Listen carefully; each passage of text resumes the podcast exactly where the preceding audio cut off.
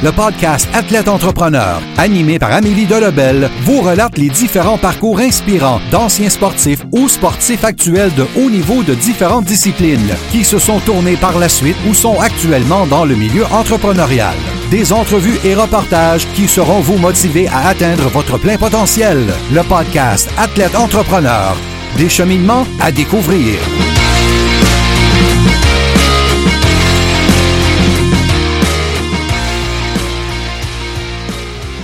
Bonjour à tous, ici votre hôtesse Amélie Delebel et je suis très heureuse de vous accueillir sur mon podcast Athlète Entrepreneur pour cet épisode 017.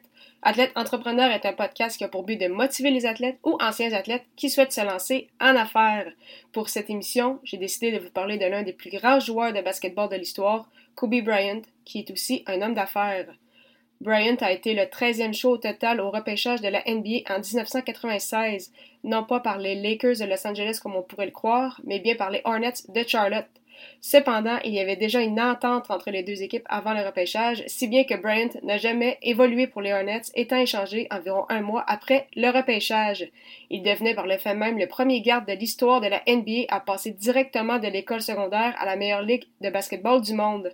Alors âgé de seulement 17 ans, ses parents ont dû co-signer avec lui sur son premier contrat en carrière de 3 ans évalué à 3,5 millions de dollars. Ce fut un excellent échange pour les Lakers qui ont remporté 5 championnats avec Bryant dans l'alignement, soit de 2000 à 2002, puis en 2009 ainsi qu'en 2010. Il a disputé un total de 20 saisons dans la NBA, toutes à Los Angeles de 1996 à 2016. En plus de ces cinq championnats, Bryant a remporté deux fois le titre de joueur le plus utile de la finale, soit en 2009 ainsi qu'en 2010, une fois le MVP de la saison régulière en 2008, en plus d'avoir été nommé à 18 reprises sur l'équipe d'étoiles, et il a également remporté deux médailles d'or aux Jeux olympiques avec l'équipe américaine en 2008 ainsi qu'en 2012. Il fait partie d'un club select avec seulement six autres joueurs à avoir atteint le plateau des 30 000 points en carrière. Il vient actuellement au troisième rang de l'histoire avec 33 643 points. Il a porté deux numéros dans sa carrière, sur les numéros 8 et 24. Ces deux numéros ont d'ailleurs été retirés par les Lakers en décembre 2017. L'athlète était 6 pieds 6 pouces, originaire de Philadelphie, a pour surnom le Black Mamba, qui est en réalité un grand serpent venimeux très agile, agressif et doté d'une grande longévité. Ces qualités peuvent également être appliquées à Bryant, et ce surnom vient également de la vision de la vie de Kobe Bryant, qui l'appelle la Mamba Mentality. Il faut savoir que le joueur qui a été nommé à neuf reprises sur l'équipe d'étoiles en défensive a toujours été très rigoureux dans son entraînement, et ce, même à la retraite. Et justement, bien qu'il ait pris sa retraite en 2016, l'ancien numéro 8 et 24 avait déjà pensé à son après-carrière.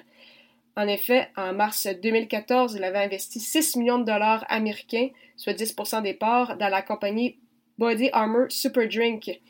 Puis, en août 2018, donc un peu plus de 4 ans plus tard, Coca-Cola, qui voulait rivaliser avec son grand concurrent Pepsi, a décidé d'être actionnaire minoritaire de l'équipe. Il faut savoir qu'à ce moment, Bryant avait pratiquement raté l'entièreté de la saison 2013-2014, ne disputant que 6 rencontres. La saison suivante, il n'a pris part qu'à 35 matchs, avant d'en disputer 66 lors de sa dernière saison sur une possibilité de 82 rencontres. Body Armor vend des boissons dans le même style que le Gatorade, mais avec moins de sucre et sans colorant artificiel et au moment où on se parle, les parts de Bryant sont montées à près de 200 millions de dollars. On peut donc dire que ça fait un grand coup pour Kobe ainsi que pour Body Armor qui ne fait que gagner en popularité depuis ce temps. Également, donc le 22 août 2016, quelques mois à peine après sa retraite, les gagnants de cinq championnats et son partenaire d'affaires Jeff Stibble ont lancé une firme nommée Brian Stibble qui a pour mission d'aider des sociétés des nouvelles technologies, des médias, des jeux électroniques et bien plus encore. Ils ont débuté avec un financement de 100 millions de dollars. Puis, le 23 octobre 2018, Bryant a publié son premier livre, The Mamba Mentality, How I Play. Cet ouvrage relate son parcours dans le monde du basketball avec ses réflexions. Celui qui a gagné tout près de 680 millions de dollars au cours de sa carrière de 20 saisons a également créé la compagnie Granity Studios. Cette entreprise de divertissement multiplateforme se concentre sur la création de contenus inspirants axés sur la jeunesse, le sport et la fantaisie, selon euh, le site Internet. C'est d'ailleurs avec cette société que Bryant a monté son premier court métrage d'animation, Dear Basketball, qui lui a permis de gagner un Oscar en 2018. En plus de s'impliquer monétairement dans différentes entreprises, Kobe s'implique beaucoup aussi pour faire la promotion de la WNBA. Le père de trois jeunes filles n'hésite pas à parler de la Ligue et à l'aider à se développer. Il a entre autres que tenu un camp en mars dernier pour entraîner 150 jeunes filles de 7 à 14 ans. Une chose est certaine, la retraite ne semble pas avoir ralenti Kobe Bryant. Loin de là, il faudra rester à l'affût voir dans quel autre projet il embarquera au cours des prochaines années. C'est ce qui met fin à cette émission.